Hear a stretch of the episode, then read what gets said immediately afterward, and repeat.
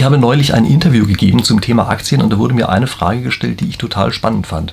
Nämlich wurde dort gefragt, wieso sind eigentlich Aktien so wahnsinnig unbeliebt, während die Leute gleichzeitig auf das viel riskantere, nämlich den Bitcoin, draufspringen. Und da habe ich gedacht, das ist wirklich komisch, wusste ich eigentlich keine so ganz spontane Antwort zu der ganzen Geschichte. Da habe ich gedacht, muss man mal nachgucken. Und in der Tat, es gibt da eine Studie, ähm, durchgeführt an der Nachbaruniversität hier in Frankfurt, nicht mehr ganz neu, also ist vom Jahr 2019, aber aktuell genug, würde ich sagen, für solche Sachen. Und die haben sich angesehen, was sind die Hauptängste eigentlich, die die Leute haben, nicht in Aktien zu investieren. Also haben sich unterschiedliche Personenkreise angesehen, welche die Aktien besitzen, andere, die keine besitzen, haben sich dann angesehen, was sind eigentlich die Hauptängste. Und da habe ich mir gedacht, wir gehen einfach mal die Liste dieser Hauptängste, die die dort herausgefunden haben, durch und gucken uns dann am Ende so ein bisschen an, was das eigentlich mit Bitcoin zu tun hat. Für den Fall übrigens, dass Sie sich so für solche Sachen interessieren, keine Ahnung, ob Sie Angst davor haben, Kanäle zu abonnieren, aber ich kann Ihnen sagen, Sie können das ganz angst- und stressfrei tun. Einfach auf den Abo-Knopf draufdrücken, idealerweise gleich mit der Glocke daneben. Passiert nichts Schlimmes, Sie werden auch kein großes Vermögen dabei verlieren, ist nämlich kostenlos. Und jetzt gucken wir uns einfach mal die Liste der Sachen an, die dort rausgekommen sind als sozusagen Hauptprobleme, Hauptängste der Anleger, warum sie nicht in Aktien investieren. Und ganz oben auf der Liste drauf steht erstmal Angst vor großen Verlusten durch eine ökonomische Katastrophe. Sorry für die kurze Unterbrechung, aber ich möchte Sie hier unbedingt auf eine Sache aufmerksam machen, nämlich in Kürze gebe ich ein Webinar zu der Frage, ist die Börse eigentlich ein Glücksspiel? Und ich komme zum Schluss, nein, ist kein Glücksspiel, sondern es ist eine strategische Interaktion, also ein spieltheoretisches Problem. Und wie gesagt, darüber erzähle ich Ihnen einfach ungefähr eine Dreiviertelstunde und sage natürlich auch ein paar Sachen, wie man von diesem Wissen profitieren kann. Das Ganze ist im Rahmen von den Investment Days oder Investment Day von dem Broker XTB, sind jede Menge andere wirklich hochkarätige Referenten Referenten ebenfalls mit dabei. Also ich sage Ihnen mal ein paar, zum Beispiel der Dirk Müller ist mit dabei. Markus Fugmann von der Finanzmarktwelt ist mit dabei. Marc Friedrich, äh, der ist ebenfalls mit von der Partie. Den kennen Sie hier auf meinem Kanal, habe ich mal ein längeres Interview mit ihm gemacht. Der Blocktrainer kennen Sie ebenfalls von meinem Kanal. Äh, der ist ebenfalls mit äh, von der Partie, erzählt uns da ein paar Sachen über Bitcoin und Co. Und Tim Gabel, kennen Sie natürlich auch von meinem Kanal, aber der ist ja auf jeden Fall auch bei diesem Investment Day mit dabei, erzählt ein paar Sachen über seine ersten Schritte, die er als Investor eigentlich gemacht hat. Und dann natürlich nicht vergessen, Prof. Rieck ist auch mit dabei. Das ist der Grund, weshalb ich Ihnen das Ganze äh, hier sage. Für den Fall, dass Sie jetzt Angst bekommen und sagen, oh je, bei der Besetzung klingt das so, als würde das verdammt viel Geld kosten. Also ich gebe Ihnen natürlich recht. Äh, man könnte eigentlich meinen, dass es viel Geld kosten sollte, tut es aber nicht, sondern die Anmeldung dazu ist echt komplett gratis. Folgen Sie einfach dem Link, der hier unter dem Video drauf steht, können Sie sich anmelden. Das Ganze ist dann, wie gesagt, gratis, können den ganzen Tag lang den verschiedenen Referenten zuhören, die von denen ich hier gesprochen habe. Elf Stück übrigens an der Zahl. Ich habe nicht alle aufgezählt. Das Ganze geht live am 19. November 2021. Äh, 10 Uhr morgens geht das Ganze los. Ich bin auch relativ früh morgens dran. Ich glaube 10.45 Uhr oder irgend sowas ist mein Slot. Äh, wenn Sie jetzt sagen, oh Mist, an dem Tag gerade kann ich nicht, ist auch nicht so schlimm. Wenn Sie sich jetzt gleich anmelden, äh, können Sie später den Stream auch entsprechend angucken. Also soweit erstmal dazu. Vielleicht eine Sache, die mich äh, als Feedback sehr interessieren würde, schreiben Sie bitte unten in die Kommentare einfach mal rein, ob Sie so eine Unterbrechung, wenn ich Sie darauf sowas aufmerksam mache wie das hier, ob Sie das gut oder schlecht finden, damit ich so ein bisschen ein Gefühl dafür kriege, wie invasiv das eigentlich ist. Also schreiben Sie mir das gerne unten in die Kommentare rein. Wie gesagt, in diesem Fall glaube ich, das ist etwas, was sich wirklich lohnt. Äh, infolgedessen also einfach unten auf den Link draufgehen, melden sich dazu an und gucken sich dann dieses Webinar an, auch mit den ganzen anderen Referenten. Okay, in diesem Sinne und jetzt machen wir einfach weiter in dem Hauptvideo. Also, wie groß ist eigentlich, wie stark ist das berechtigt, diese Angst zu haben? Also uns wird ja im Grunde genommen überall im normalen Leben immer klar gemacht, dass Aktien was ganz fürchterlich Gefährliches sind, dass die riskant sind. Wenn wir zu einer äh, Bank hingehen, Aktien kaufen wollen, dann müssen wir erstmal unterschreiben, dass wir wissen, was los ist, dass wir bis zum letzten Schuh alles verlieren können und so weiter. Und das schreckt natürlich die Leute unglaublich stark ab. Aber wir müssen uns hier einfach mal klar machen, was das bedeutet. Für eine Einzelaktie ist es natürlich tatsächlich so, dass die mehr oder weniger von heute auf morgen plötzlich den ganzen Wert verlieren kann, nämlich wenn einfach das Unternehmen pleite geht. Wenn man aber in eine Vielzahl von Aktien rein investiert, also zum Beispiel einen Fonds, ein Portfolio bildet, dann ist es sehr, sehr unwahrscheinlich, dass alle Aktien gleichzeitig den Wert verlieren, um genau zu sagen, sowas in der Vergangenheit überhaupt noch nie passiert. Das heißt, es gibt natürlich Schwankungen nach oben und nach unten. Die sind aber eben bei weitem nicht so schlimm, wie man normalerweise denkt. Des Weiteren ist es so, dass sehr viele Leute einfach ganz viel Bodensatz sozusagen auf ihren Konten stehen haben. Also die haben jahrzehntelang einfach auf dem Girokonto relativ hohe Beträge draufstehen und wundern sich dann, dass durch Inflation alles aufgefressen wird.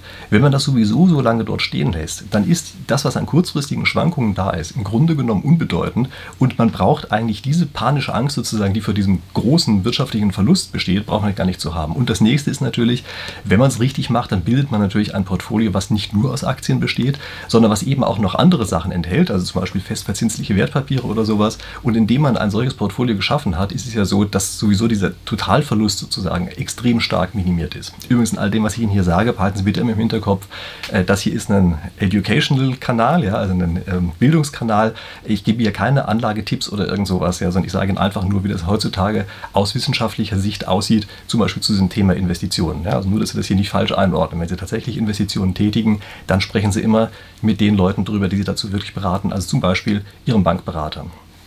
Nächster Punkt auf der Liste ist, das Vermögen ist zu klein. Also eigenes Vermögen ist zu klein, um Aktien zu kaufen. Das finde ich einen total schrägen Punkt und das zeigt, dass es im Grunde genommen einfach nur haufenweise Vorurteile gibt. Also Aktien sind auf eine bestimmte Art und Weise positioniert bei uns gesellschaftlich, sind so positioniert, dass man sagt, das ist eigentlich nur was für die total Reichen. Aber man muss sich klar machen, egal wie klein das Vermögen ist, man kann das heutzutage so fein und so klein stückeln, dass sie im Grunde genommen mit 20 Euro ähm, sich irgendein Aktienportfolio kaufen können. Und ich übertreibe hier nicht. Also das geht heutzutage tatsächlich. Idealerweise macht man dann natürlich einen Sparplan oder irgend so etwas, dass man zum Beispiel jeden Monat 20 Euro in solche Aktien reinspart. Ähm, Sie werden sich übrigens wundern, wie viel das ausmacht und wie viel das nach einiger Zeit bringt. Also zum Beispiel eine Idee ist, viele Leute schließen Handyversicherungen ab. Da bezahlen die eigentlich einen viel zu hohen Betrag für meine Begriffe die ganze Zeit dafür, dass einem das Handy kaputt gehen kann. In dem Augenblick, wo es einem wirklich kaputt geht, zahlen diese Versicherungen meistens dann sowieso nicht so, wie man sich das vorher vorgestellt hat. Also kann ich eigentlich ähm, nur zumindest mal diesen Tipp geben als Überlegung, dass Sie sich individuell ansehen, könnte man nicht einfach Beträge, die Sie sonst für solche Sachen verwenden, könnte man die nicht einfach umschichten und auch für ganz, ganz kleine äh, Kaufbeträge sozusagen monatlich ganz einfach in ein Aktienportfolio verwenden. Das geht heutzutage mit den verschiedensten ähm, Anlageformen, die einem da angeboten werden. Also das sind auf jeden Fall Sachen, äh, dass das Vermögen heutzutage eigentlich überhaupt keine Rolle mehr dabei spielt. Nächster Punkt, der häufig genannt wird, ist fehlendes Wissen. Also, fehlendes Wissen ist natürlich auch eine faszinierende Sache man hat häufig von außen her das Gefühl, um in Aktien zu investieren, muss man sich die ganze Zeit stark damit beschäftigen. Man muss die ganze Zeit irgendwie wissen, was das ist und Analysen betreiben und weiß der Teufel was. Vergessen Sie das komplett. Die Märkte sind weitgehend informationseffizient. Also das heißt, praktisch alles, was an Informationen tatsächlich draußen verfügbar ist, das steckt auch in diesen Märkten bereits drin. In den Preisen steckt das bereits drin. Das heißt also, Sie brauchen gar kein besonderes individuelles Wissen dazu. Das ist einfach ein Märchen, was einem erzählt wird. Das wird einem häufig erzählt von den Leuten, die selber eben auch sehr stark sozusagen das als Hobby betreiben. Ja? Die ähm, haben das gerne als Position. Vergessen Sie das mal vom Grundsatz her.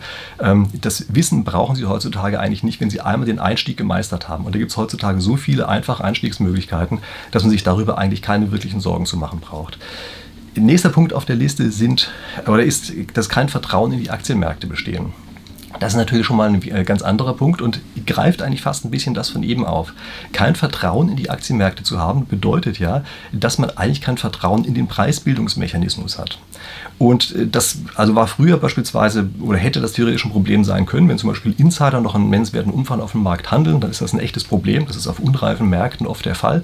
Dann ist es tatsächlich gerechtfertigt, kein Vertrauen in die Märkte zu haben, weil immer dann, wenn man selber kaufen kann, ist eigentlich ein Zeichen dafür ist, dass die anderen es nicht kaufen wollen, die sich besser auskennen. Ja, das ist auf solchen sozusagen unreifen Märkten, ähm, zum Beispiel bei äh, Schwellenländern oder so etwas, da kann sowas durchaus noch passieren, dass da solche Sachen nennenswerten Umfang auftreten.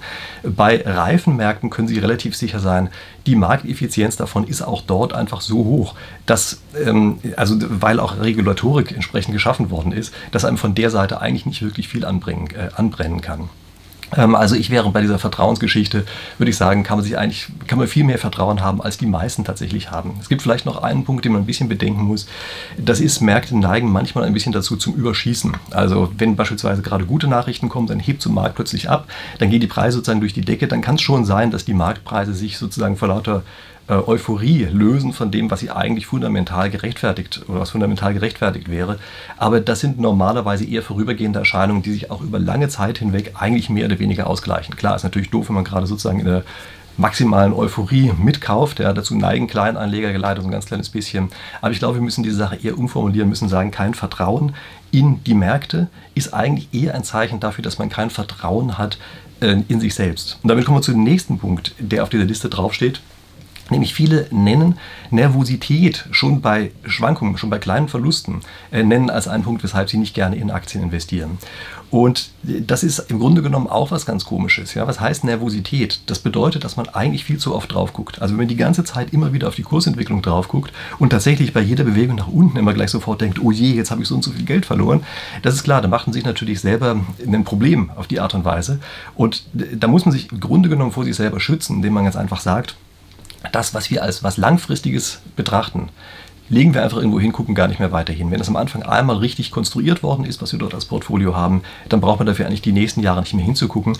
Eigentlich ja das Gleiche, was wir beim Girokonto auch machen oder auch bei einem Haus, was Sie gekauft haben. Ja, da guckt man ja auch nicht jeden Tag drauf, was ist es denn heute wieder wert, wenn ich es verkaufen könnte. Oder gucken auf Ihr Girokonto und sagen, huch, ist das Geld noch da? Abgesehen davon, dass Sie sowieso eigentlich auf die Inflation gucken müssten.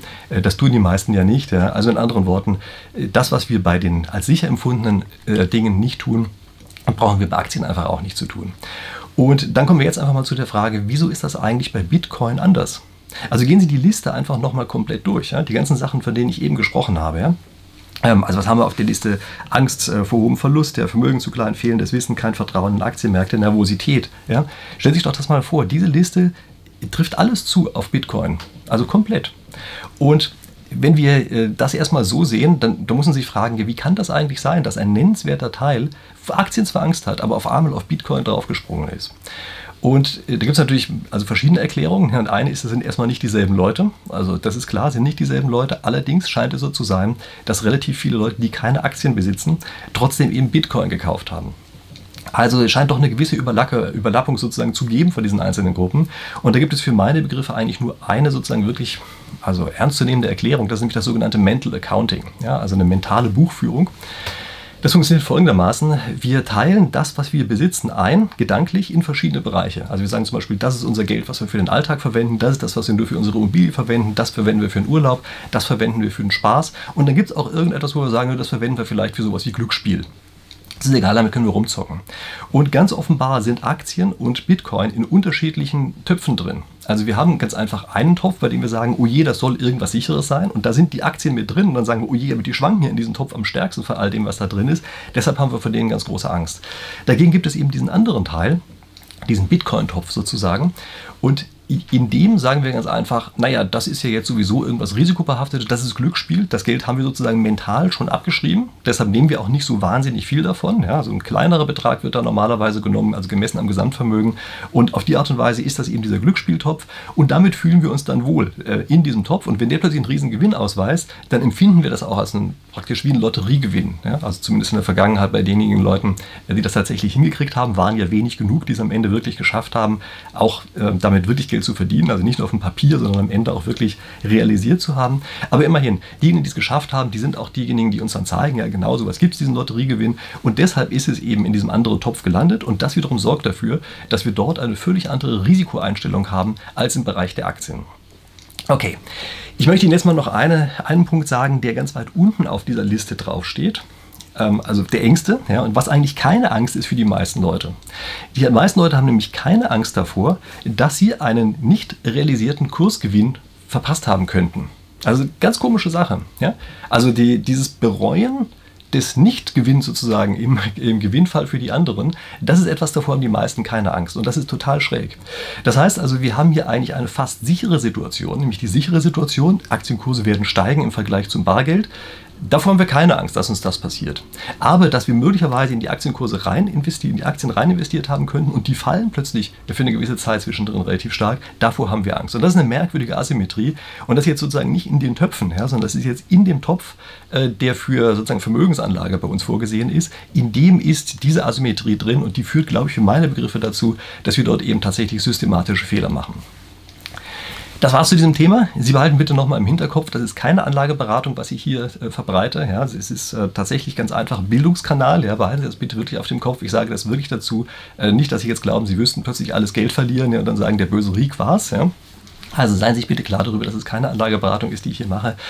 Und äh, ich weiß nicht, wie das mit Ihrem Angstpotenzial im Augenblick steht, ja? ähm, ob Sie meinen Kanal schon abonniert haben, für den Fall, dass Sie sagen, nee, davor habe ich viel zu viel Angst, diesen ganzen Kanal jetzt gleich zu abonnieren, am Ende noch mit Glocke und so. Ich will nur so ein Mini-Abo haben, dann geht das auch. Gehen Sie einfach auf Instagram, da finden Sie mich auch unter dem Namen Prof. Rieck und da gibt es dann auch immer so kurze Sachen äh, zu solchen Themen hier. Äh, vielleicht ist das sozusagen erstmal das Einfache, worauf man sich einlassen kann. Keine Ahnung, wo diese beiden Dinge in Ihren Mental Accounts, ja, bei Ihrer mentalen Buchführung jeweils untergebracht sind. Vielleicht ist da ja YouTube und Instagram an unterschiedlichen Stellen. Okay, soweit, so gut. Ich hoffe, wir sehen uns nächste Woche wieder und freue mich drauf. Bis dahin.